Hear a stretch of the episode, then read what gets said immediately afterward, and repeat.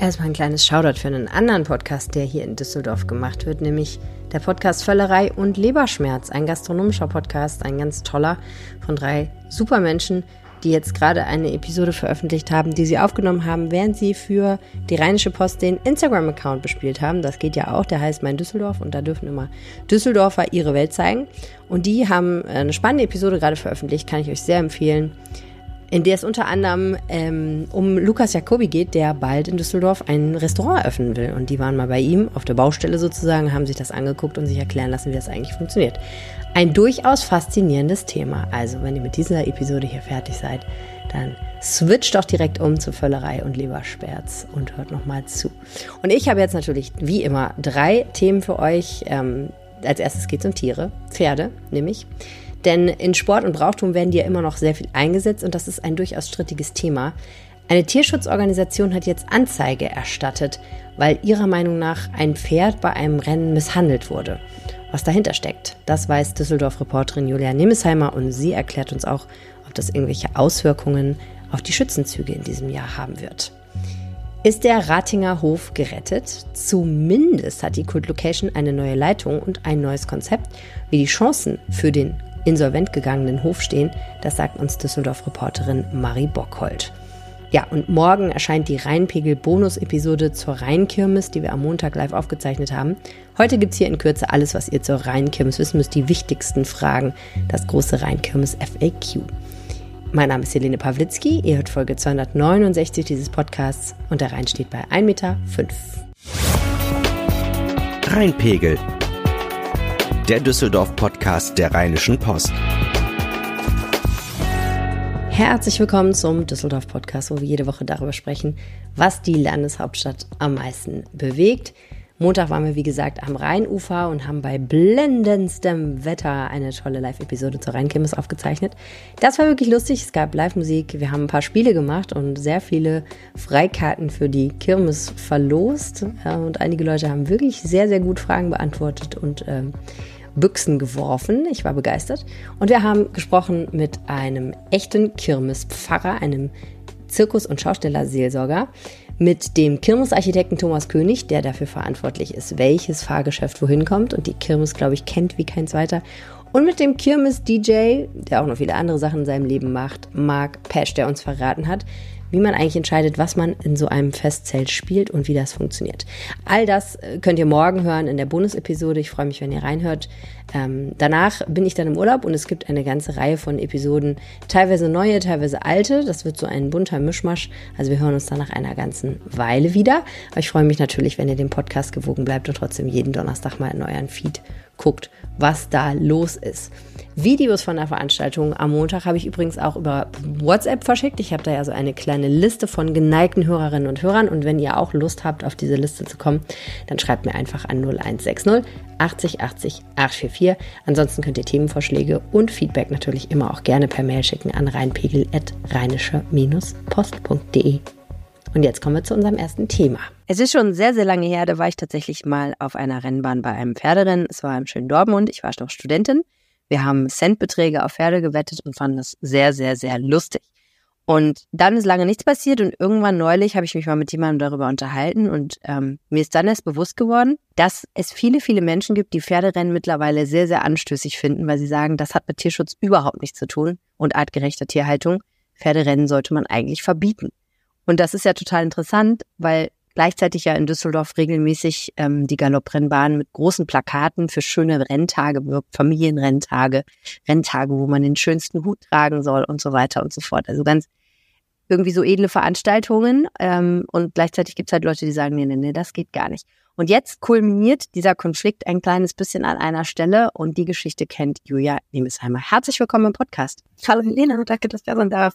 Also, das ist ja so. Es gibt eine Anzeige von Tierschützern gegen, wenn ich das richtig sehe, einen Jockey, ne? Wegen eines Pferderenns. Genau, der Verein Peter, ähm, den sicherlich viele Menschen kennen, ähm, hat Anzeige erstattet gegen den Jockey Nicole Polly, der im Juni auf der Galopprennbahn in Düsseldorf angetreten ist mit einem Pferd namens Bella Jung. Und im Endeffekt haben sie aber dies, diese Anzeige nur aufgrund eines Videos gestellt. Also sie waren wohl bei diesem Rennen gar nicht selber vor Ort, mhm. sondern haben nur ein Video gesehen und darauf festgestellt, dass das Pferd ja irgendwie komisch laufe und zum Schluss hin eher langsamer auch wird. Und das haben sie zum Anlass genommen, da eine Anzeige zu erstatten, von wegen, das Pferd sei verletzt gewesen und der Jockey hätte eben unnötige Schmerzen zugefügt, indem er es trotzdem hat antreten lassen und weiterlaufen lassen. Also der Vorwurf ist, dass das Tier sich entweder vorher oder während des Rennens irgendwie verletzt hat und dass man dann eigentlich direkt als Jockey sagen muss, okay, irgendwas stimmt hier nicht, ich breche sofort ab, denn ich treibe ja kein Pferd, was verletzt ist und vielleicht Schmerzen hat, ins Ziel. Und die sagen halt, man kann sehen daran, wie das Pferd gelaufen ist, dass da irgendwas falsch ist und der Jockey ist aber trotzdem bis ins Ziel geritten, korrekt? Genau, das ist so das, was die vorwerfen. Das Ganze haben sie als Pressemitteilung verschickt. Wir haben auch bei der Staatsanwaltschaft Düsseldorf nachgefragt. Ähm, die haben es jetzt noch nicht bestätigen können, dass eine Anzeige wirklich eingegangen ist. Hm. Das wurde aber auch begründet mit internen ähm, Sachen, dass da vielleicht das noch nicht irgendwie auf dem Schreibtisch gelandet ist. so ein bisschen deswegen, wie bei mir. Hier liegt auch so ein Stapel ungeöffnete Briefe rum, weil ich, ich weiß schon, was da drin steht und muss so, sie nicht aufmachen und komme nicht dazu. So, und so ist es wahrscheinlich bei der Staatsanwalt Düsseldorf. Nein, wahrscheinlich. Hoffentlich nicht. Oh mein Gott, das wäre schlimm. Hoffentlich nicht. Nein, nein, nein. Okay, aber fein. Also aber, ähm, die, die sagen zumindest, sie haben diese Anzeige erstattet und du hast gesagt, sie haben das in einem Video gesehen. Genau, es gibt äh, immer Aufzeichnungen oder oft Aufzeichnungen von solchen Renntagen, ähm, damit halt auch Menschen, die nicht live dabei sind, vor Ort ähm, mitwetten können. Also dass die quasi am Bildschirm sitzen können, sich dieses Rennen angucken und dann Wetten setzen können.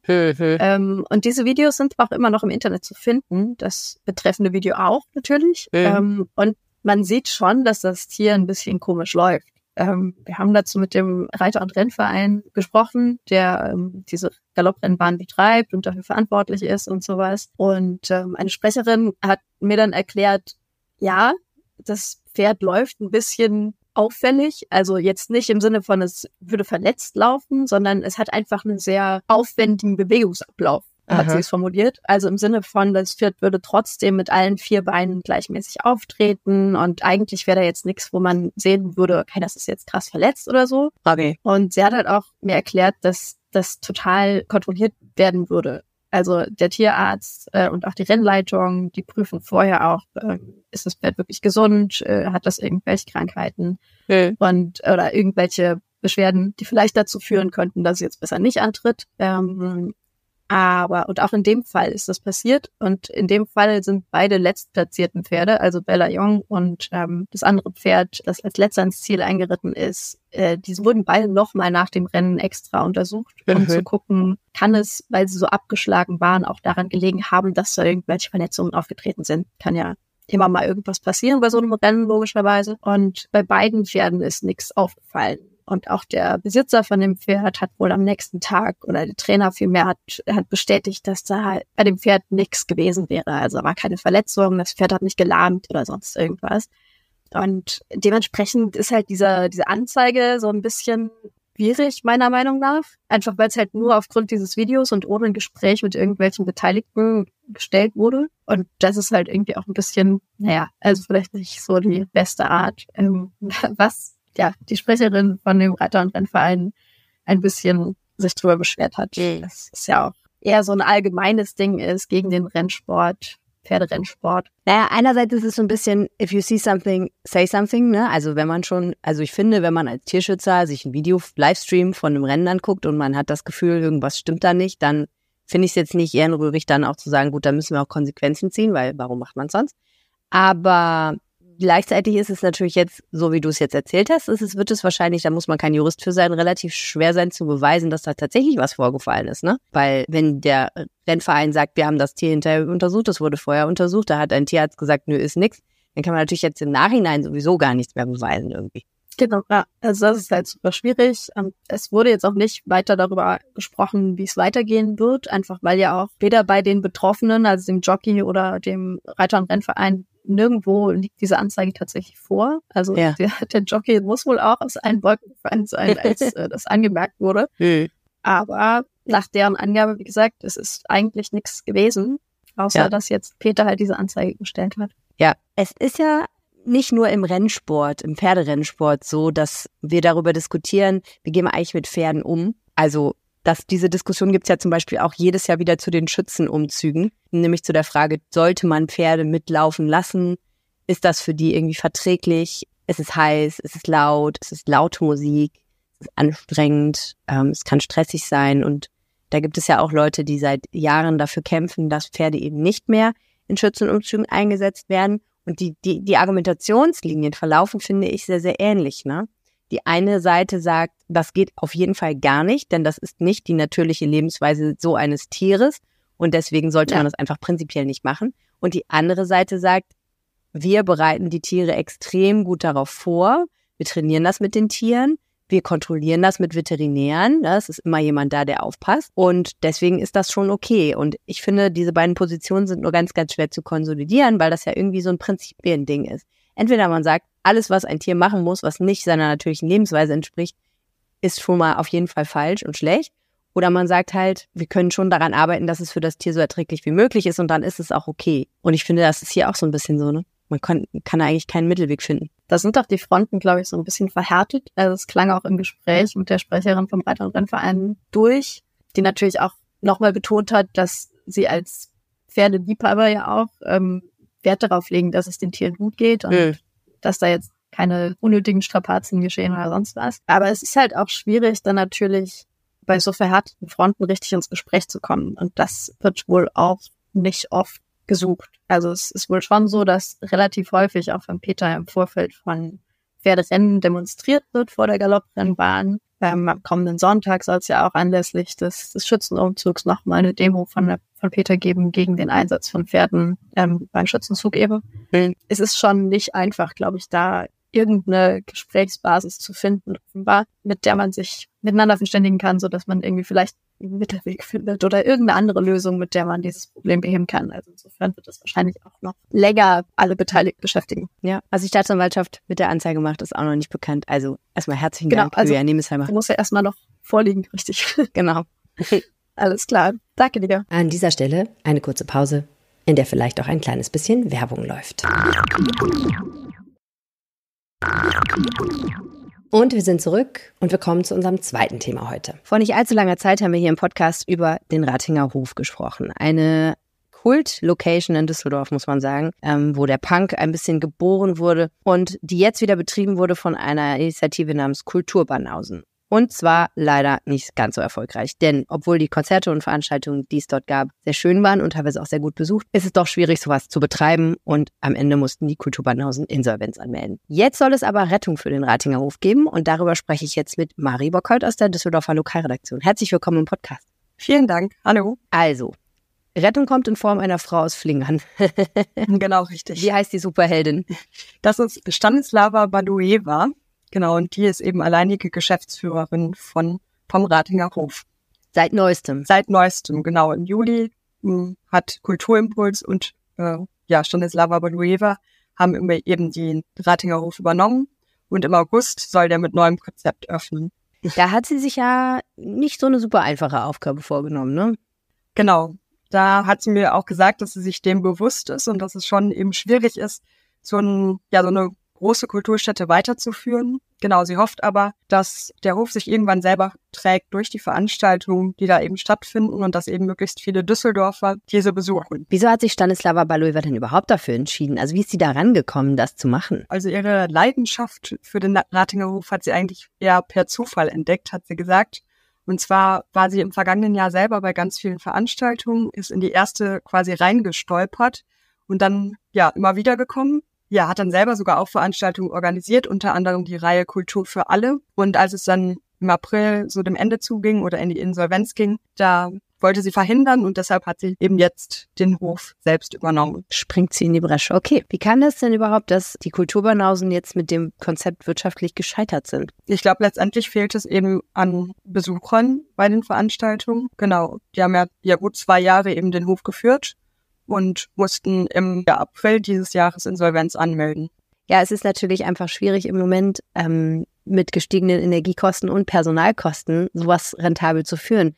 Was hat sich denn die neue Betreiberin überlegt, um diesen Problemen zu begegnen? Im August soll es eben ein neues Konzept geben und eine sehr große Neuerung ist eben die Öffnungszeit. Und zwar soll der Ratinger Hof zukünftig ein Kulturcafé beherbergen und das soll schon ja ab dem frühen Nachmittag an sechs Wochentagen geöffnet sein. Montags ist immer Ruhetag, aber sonst Dienstags bis Sonntag ist teilweise schon ab 14 Uhr geöffnet und da soll es eben ein Zusammenkommen möglich sein bei Getränken in diesem neuen Café. Mhm. Also eigentlich eine schöne Idee, finde ich, weil ich finde, sowas fehlt manchmal so ein bisschen in Düsseldorf, dass man auch tagsüber irgendwie einen Ort hat, wo man sich gut treffen kann, wo es vielleicht auch nicht so teuer ist und so und wo vielleicht dann auch ein bisschen mehr die Kultur im Mittelpunkt steht. Aber die Location, das könnte ich mir ein bisschen schwierig vorstellen. Also ich weiß nicht, wenn man so mittags über die Ratinger Straße geht, da ist jetzt, da tobt jetzt nicht gerade der Bär, ehrlich gesagt, so wochentags.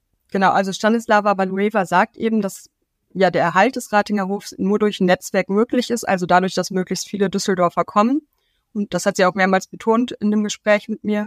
Weiterhin, das war der Ratinger Hof ja eigentlich immer und soll ja auch weiterhin sein, nämlich ein Ort für Kreativität und ein Treffpunkt für Leute, die gemeinsame Ideen entwickeln können. Hm. Das klingt nach einer Menge Idealismus. Ja, also es ist auf jeden Fall genau ein Herzensprojekt. Das hat Frau Badueva auch mehrmals betont. Sie macht das schon aus Leidenschaft heraus und eben aus Liebe für die Stadt Düsseldorf hat sie mir gesagt. Was hat sie denn für einen Hintergrund? Sie kommt gebürtig aus der Ukraine und hat in Bochum Kulturwissenschaften studiert, selbst aber lange in Essen gewohnt und ist tatsächlich für die Liebe auch nach Düsseldorf, nach Flingern gezogen und genau ist Mutter zweier Kinder. Okay, aber beruflich? Beruflich hat sie zuletzt für einen sozialen Träger gearbeitet und zwar im Bereich Migration. Sie hat gesagt, dass sie aber auch schon ein bisschen Erfahrung im Eventbereich hat und zum Beispiel das Jugendmediencamp in Berlin organisiert hat. Mhm. Okay. Ja, klingt ganz spannend, aber klingt auch so ein bisschen so, als ist noch nicht ganz sicher, dass der Ratinger Hof wirklich gerettet ist. Der heißt jetzt auch gar nicht mehr Ratinger Hof, ne? Ja, der heißt ab August oder der heißt jetzt der Hof. Also okay. das Ratinger fällt weg. Na, ob sich das durchsetzt, da bin ich ja, bin ich ja mal gespannt. Die Düsseldorfer können sehr hartnäckig sein, was sowas angeht. Das Stadion heißt ja immer noch Stadion und Arena und nicht so mit dem Sponsornamen und so. Okay, dann bin ich mal gespannt. Wir werden das weiter beobachten. Herzlichen Dank, Marie Bockholt. Sehr gerne. Gleich beantworten wir mal ein paar dringende Fragen zur Rheinkirmes. Vorher nochmal eine kurze Pause, in der vielleicht auch ein bisschen Werbung läuft. Und wir sind zurück und ja, ich bin zur Rheinkirmes ehrlich gesagt auch gekommen wie die Jungfrau zum Kinde. Ich bin jetzt keine große Kirmesgängerin normalerweise, aber wenn man in der Lokalredaktion Düsseldorf arbeitet, dann wird man früher oder später dazu verpflichtet, aufs Festgelände zu gehen und dort Geschichten zu recherchieren. Das kann alles sein von wie viel kostet die Bratwurst in diesem Jahr bis zu was äh, für nette Menschen laufen darum, äh, Porträts. Also ich glaube, eine der Geschichten, an die ich immer noch am liebsten zurückdenke, ist eine Geschichte über ein Paar, was einen Schaustellerbedarf betreibt, aus zwei LKWs heraus. Die stehen dann immer unter der reinen Kniebrücke, also am Rande des Festzelts. Und man kann dort alles kaufen. Also Lampen, Lämpchen, LEDs und so weiter für äh, die Fahrgeschäfte, ähm, Arbeitsschuhe, irgendwelche Ersatzteile, alles, was man irgendwie brauchen könnte, haben die dabei oder können die verschicken. Die haben nämlich auch einen Versandhandel. Aber sie reisen eben auch von Kirmes zu Kirmes, machen das zusammen. Ein sehr nettes älteres Ehepaar, die Teichmanns. Es war wirklich, wirklich witzig. Aber das sind natürlich jetzt nicht die Fragen, die einen so bewegen, wenn man sich mit der Kirmes konfrontiert sieht. Ich weiß jetzt nicht, wie es euch geht. Seid ihr Kirmesverrückte Düsseldorferinnen und Düsseldorfer? Rennt ihr wie bescheuert los und seid dreimal mindestens in den zehn Tagen, in die die Rheinkirmes immer so stattfindet, auf dem Festplatz und äh, schlagt euch da die Nächte um die Ohren? Oder seid ihr eher so, dass ihr sagt, oh nee, schon wieder Kirmes und dann werdet ihr irgendwie mitgeschleppt von Arbeitskolleginnen und Kollegen? Es gibt ja beides. Ich muss aber sagen, die viele Zeit, die ich dann irgendwie doch auf dem Festplatz verbracht habe, hat mich doch darauf gebracht, dass wirklich jede Sorte Düsseldorfer, jetzt vielleicht nicht jeder Düsseldorfer, jede Düsseldorferin, aber jede Sorte Düsseldorfer irgendwie auf die Kirmes geht. Von ganz reich bis ganz arm, von ganz jung bis ganz alt sämtliche Berufe, sämtliche Sorten Menschen sind dort eigentlich vertreten. Und das muss ich sagen, finde ich wahnsinnig charmant daran. Also das finde ich toll, weil das wirklich einer der wenigen Orte ist, wo ich glaube, da geht wirklich jeder hin. Da gibt's gar nicht so viele. Ne? Also ich weiß nicht, Zoo vielleicht noch. Hm, klar, shoppen in die Innenstadt, aber da gibt's auch schon wieder Unterschiede, wer in welche Geschäfte geht. Also das, das finde ich, das eint schon so ein bisschen alle, dass sie irgendwie doch zur Kirmes, da findet eigentlich jeder irgendwie was. Und jetzt ist natürlich die Frage, wie bereitet man sich adäquat auf so einen Besuch auf dem Festplatz vor? Tja, also ich glaube, zur Anreise muss ich nicht mehr viel sagen. Das ist nicht so eine brillante Idee, ist mit dem Auto zu kommen. Das sollte mittlerweile jeder spitz gekriegt haben. Wenn doch Auto, dann nur nach Düsseldorf rein und dann vielleicht auf einen der Park-and-Ride-Parkplätze stellen und dann halt äh, mit Bus und Bahn zur Kirmes kommen. Da gibt's auch so Kombi-Tickets. Das heißt, es ähm, kostet zwar immer noch Geld, aber es ist insgesamt, glaube ich, die günstigere Lösung, denn drüben in Oberkassel am Rande dieses Festplatzes kann man also nicht parken. Es sei denn, man ist halt Anwohnerin oder Anwohner. Und da streiten sich die Anwohnerinnen und Anwohner auch immer drüber, ob die Kirmes jetzt ein Segen oder ein absoluter Fluch ist. Denn während der Zeit kann man tatsächlich, glaube ich, ganz gut parken, wo man sonst vielleicht nicht so gut parken kann, direkt in Oberkassel. Man kann natürlich auch mit dem Fahrrad kommen, das bietet sich an. Da gibt's dann äh, so einen Fahrradparkplatz ähm, oben auf dem Damm, auf dem Deich. Oder man kann mit dem E-Scooter kommen. Da gibt es mittlerweile jetzt mehrere solcher Mobilitätsstationen, wo man den E-Scooter abstellen kann. Da sollte man sich, glaube ich, vorher einmal angucken. Das habe ich nämlich, ich glaube, letztes Jahr falsch gemacht. Da bin ich irgendwie ziemlich durch die Gegend gegurkt, bis ich endlich herausgefunden hatte, wo ich das Ding wirklich abstellen darf und kann. Und dann musste ich irgendwie, weiß ich auch nicht, 800 Meter wieder zurücklatschen. Das war ein bisschen nervig. Also das sollte man auf jeden Fall da nochmal gucken. Ja, und wenn man dann da ist, tja, dann kommt es ein bisschen drauf an, wie das Wetter gerade ist. Ne? Tendenziell ist es ja immer sehr, sehr heiß. Und ich kann nur sagen, man sollte sich schon sehr luftig anziehen. Es lohnt sich aber auf jeden Fall relativ festes Schuhwerk anzuziehen, weil der Untergrund, gerade für die Damen, es äh, lohnt sich, also High Heels auf keinen Fall und dünne, dünne Sandalensohlen sind auch nicht so eine brillante Idee, denn da gibt es halt teilweise irgendwie Kopfsteinpflaster und alles Mögliche, wo man sich dann drüber huppeln muss. Also wenn man da vernünftig gehen will, würde ich schon mindestens Turnschuhe empfehlen. Wann ist die Rheinkirmes geöffnet? Ähm, das ist gar nicht so unkompliziert, aber als grobe Faustregel kann man sich im Prinzip merken, die Rheinkirmes hat immer so ab mittags, früher Nachmittag geöffnet und schließt irgendwie in der Nacht. An den Wochentagen ist das so, dass sie um 14 Uhr aufmacht und um 24 Uhr schließt. Das ist im Prinzip Montag bis Donnerstag. Am Freitag macht sie auch um 14 Uhr auf, aber hat ein bisschen länger auf, nämlich bis 2 Uhr. Und am Samstag hat sie schon um 13 Uhr auf, geht auch bis 2 Uhr, also auch länger. Am Sonntag hat sie noch früher auf, nämlich um 11 Uhr, aber schließt um 24 Uhr. Also ähm, ganz grob kann man sagen, entweder sie schließt um 24 oder um 2 Uhr und äh, sie macht irgendwann zwischen 11 und 14 Uhr auf. Ganz generell ist der frühe Nachmittag, also wenn die gerade aufgemacht hat, tatsächlich der Zeitpunkt, wo es ganz nett sein kann, zur Kirmes zu gehen. Es sei denn, es ist halt wirklich bullenheiß, dann ist es wieder nicht so toll. Aber ähm, da ist es dann tendenziell halt auch noch nicht so arg so voll. Also ich glaube, voll wird es dann erst gegen 16, 17 Uhr. Das heißt, das könnte sich eventuell lohnen für die Menschen, die so ein bisschen versuchen, ähm, ja, die, die Rush-Hour auf der Kirmes zu umgehen. Tobi hat mir geschrieben und mich gefragt, wie lange haben die Festzelte der Brauereien geöffnet, beziehungsweise wie lange spielen sie Musik? Ja, ähm, die Festzelte haben ungefähr so lange geöffnet, wie die Kirmes geöffnet hat, jeweils, also entweder bis 24 oder bis 2 Uhr. Und sie spielen, denke ich, auch bis zum Schluss dann wahrscheinlich Musik, wobei es teilweise eben Live-Musik ist, teilweise DJs. Und öffnen tun sie meistens dann auch so gegen 17, 18 Uhr. Das kommt ein bisschen drauf an. Man kann aber auf der Seite der Schützen, die rheinchemis-düsseldorf.de heißt, über den Menüpunkt Festzelte und Biergärten auf jedes einzelne Festzelt und jeden Biergarten klicken und dort genau das Programm abrufen. Das heißt, da sieht man dann auch, was die Musik ist und normalerweise steht dann eben auch, wann sie geöffnet haben. Holger fragt, wo kann man das Feuerwerk entspannt sehen? Nicht im Trubel auf dem Platz, sondern gemütlich bei einem Getränk. Ja, Holger, das ist eine sehr gute Frage, die sich alle, alle, alle, glaube ich, stellen. Das Feuerwerk findet ja immer am Kirmesfreitag statt. Also die Kirmes wird an einem Freitag geöffnet und am zweiten Freitag findet dann das Feuerwerk statt. Ich glaube gegen 22.30 Uhr. Ich habe das schon auf dem Festplatz mir angeguckt und ich muss sagen, das war okay. Es war jetzt nicht furchtbar drubbelig. Das konnte man schon machen. Aber dann stehst du halt auf dem Festplatz und guckst in den Himmel und kannst nicht sitzen und kannst natürlich ein Getränk in der Hand haben, aber holst dir im Zweifel eine Nackenstarre. Das ist dann so. So lang ist das Feuerwerk ja jetzt auch nicht.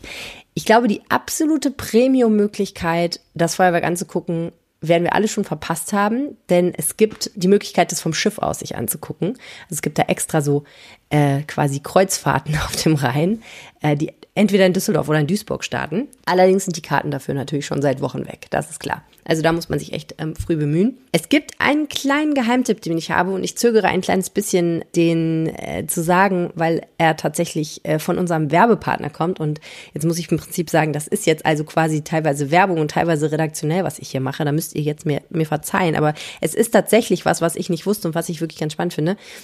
Man kann das Feuerwerk ganz gut vom Open-Air-Kino aus sich angucken, das ja in dieser Zeit auch am Rheinufer aufgebaut ist. Dort findet dann an dem Tag auch eine Veranstaltung statt, für die man natürlich auch Eintritt bezahlen muss. Aber da gibt's eben auch so ein, ja, so ein Beach, also so ein, so ein Stadtstrand-Ding quasi, ne, wo man quasi am Sand mit Liegestühlen sitzen kann und Drinks und Snacks genießen kann.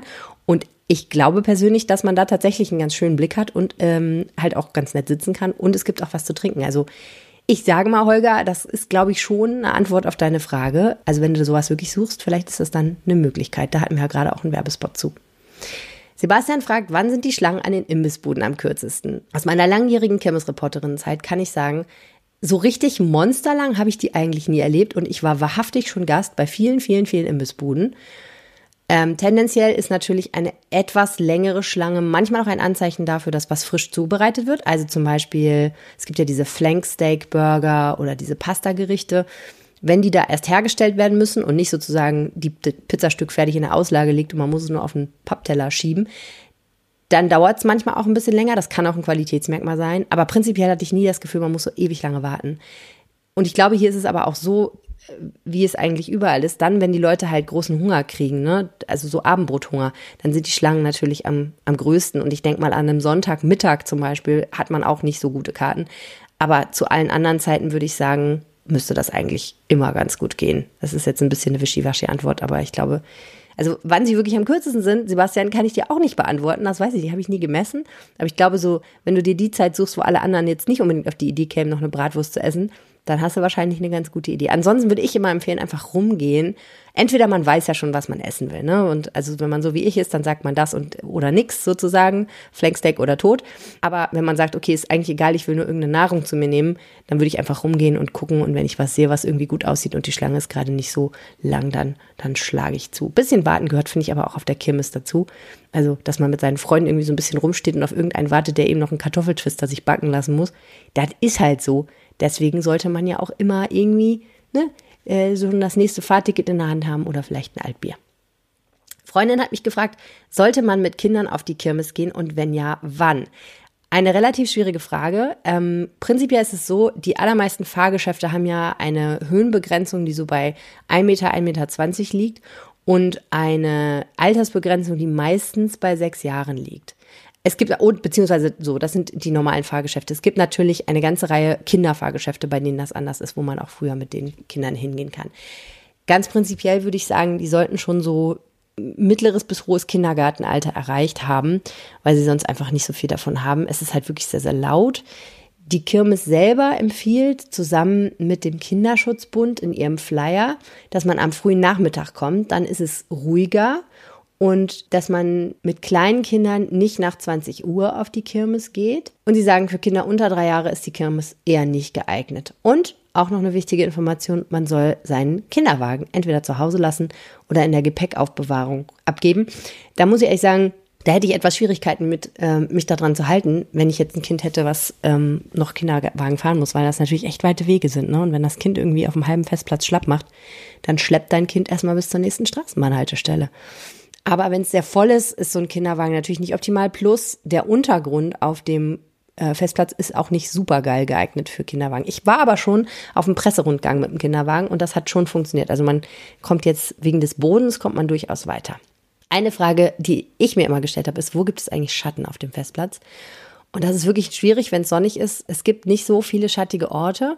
Natürlich, die Festzelte sind eine Adresse, wenn man jetzt meint, aber die machen natürlich auch erst abends auf, wenn die Sonne schon halb weg ist. Naja, und ansonsten, es gibt nicht so viel Baumbestand und so, wo man mal hingehen kann, um ein bisschen Schatten zu suchen. Manche Fahrgeschäfte bieten so ein bisschen Schatten. Wir haben ja damals so eine Markise gehabt und die Leute eingeladen, sich so vor unseren Kirmes-Reporterinnen Wohnwagen zu setzen mit Schatten. Das wurde auch sehr, sehr gerne genutzt. Ist gar nicht einfach, äh, Schatten auf dem Kirmesplatz zu finden. Tja, suche ich auch immer noch. Wenn ihr eine gute Idee habt, sagt Bescheid. Und dann noch eine sehr wichtige Frage. Wo kann man am besten aufs Klo gehen? Also, es gibt ja eine Reihe von Wagen, in denen man aufs Klo gehen kann. äh, an verschiedenen strategisch sinnvollen Ecken positioniert. Auch wieder auf der Seite der Schützen äh, findet man einen Lageplan, wo auch die WCs eingezeichnet sind. Im Prinzip kann man sagen, es gibt an jeder der beiden Brücken einen WC-Stand und dann gibt es quasi direkt in der Mitte von dem jetzt lang gestreckten Festplatz einmal äh, Richtung Deich, wo die Sharing-Station auch ist, ein äh, Klohäuschen und es gibt dann eins Richtung Rheinufer. Also man muss sich das schon strategisch ein bisschen überlegen. Natürlich kann man, wenn die Stunde fortgerückter ist, auch ähm, in den Festzelten aufs Klo gehen. Äh, da muss man sich vielleicht teilweise so ein bisschen durchboxen, aber wenn man 50 Cent dabei hat, dann ist man auch dort eigentlich normalerweise, habe ich jedenfalls nicht erlebt, dass man da irgendwie weggeschickt würde, wenn man da nur aufs Klo gehen will. Also das ist auch immer noch eine Option. Ja, ich glaube, jetzt haben wir die aller, aller wichtigsten Fragen geklärt, von äh, Feuerwerk bis Toilettengang. Wenn ihr weitere Fragen habt, könnt ihr mir gerne eine WhatsApp schicken an 0160 80 80 844. Und ich habe jetzt noch das Wetter vom Wetterstruxi für euch. Das vielleicht letzte ich sag mal in Anführungsstrichen, heiße Wochenende könnte uns dieses Wochenende bevorstehen, zumindest für den Juli. Grüße euch damit ganz herzlich zum Wochenendwetter. Ich habe heute schon ganz, ganz viel auf meiner Homepage geschrieben und das Wetter für die nächsten Tage und was erwartet uns vielleicht so am Wochenende und was passiert auch vielleicht darüber hinaus. Wenn ihr da Interesse daran habt, dann gerne einmal Jens Strux zusammengeschrieben Blog. Da könnt ihr gerne einmal vorbeischauen. Wir möchten jetzt einmal auf das Wochenendwetter gucken. Und da sieht es im Moment so aus, dass wir am Freitag viele Wolken bekommen werden. Es gibt wohl so rund um den Abendbereich nochmal so eine Zone, wo die Wolken mal aufbrechen können, aber ansonsten ist es doch relativ wolkig und die Temperaturen steigen auf maximal 29 Grad an. Der Samstag bringt uns aus einer sehr milden Nacht zu Beginn noch ein paar mehr sonnige Felder. Danach zieht es sich dann wieder zu und ab dem Nachmittag kommen dann Schauer und Gewitter aufgezogen. Diese Gewitter können durchaus auch etwas kräftiger ausfallen. Unwettergefahr sehe ich aktuell aber nicht. Die Temperaturen liegen dann bei 21 bis maximal 29 Grad. Diese 29 Grad würde ich aber noch in Klammern setzen. Es kann sein, dass es auch mit beginnenden Schauern so rund um den späten Mittag, frühen Nachmittagsbereich, wenn das Ganze also ein bisschen nach vorne gezogen wird zeitlich, dass wir dann nur so maximal 27 Grad bekommen werden. Dazu frischt der Wind auf, gerade in Schauernähe. Und wenn dann auch die Temperaturen zurückgehen mit der Kaltfront am Abend, ist es dann doch auch etwas stürmischer. Da können auch schon mal Böen bei 70, 80 Kilometer pro Stunde dabei sein. Der Sonntag bringt uns ebenfalls aus einer sehr milden Nacht mit so etwa 17, 18, 19 Grad rum etwas Sonne zum Start und dann zieht es sich erneut wieder zu. Dann gibt es so einen Mix aus Sonne, mal sonnigere Phasen, mal vor allem wolkigere Phasen. Zum Abend hin können die Wolken dann auch ganz schön bedeckt sein. Die Temperaturen liegen dann bei maximal 25 Grad und der Wind bleibt uns noch weiterhin erhalten. Und dann blicken wir noch kurz auf die neue Woche, denn die bringt im Prinzip nicht viel Änderung. Es gibt mal wolkigere Phasen, mal sonnigere Phasen. Die Temperaturen liegen dann so im Groben bei maximal 25 Grad. Einzelne Modelle haben vielleicht auch noch mal ein bisschen mehr. Aber wir bleiben auf jeden Fall auf einem eher unterdurchschnittlichen Niveau. Und das vermutlich auch für den Rest des Julis. Also bis dahin wünsche ich euch ein schönes Wochenende und wir hören uns dann nächste Woche wieder zum Wochenendwetter. Also bis dann. Ciao, ciao. Das Wetter am Kirmes-Eröffnungswochenende vom Wetterstruxi Jens Strux. Mehr Düsseldorf-Wetter findet ihr auf seiner Seite jensstrux.blog.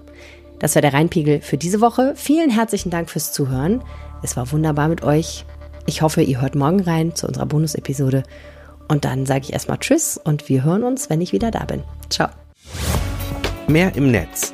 Alle Nachrichten aus der Landeshauptstadt findet ihr auf rp-online.de slash Düsseldorf.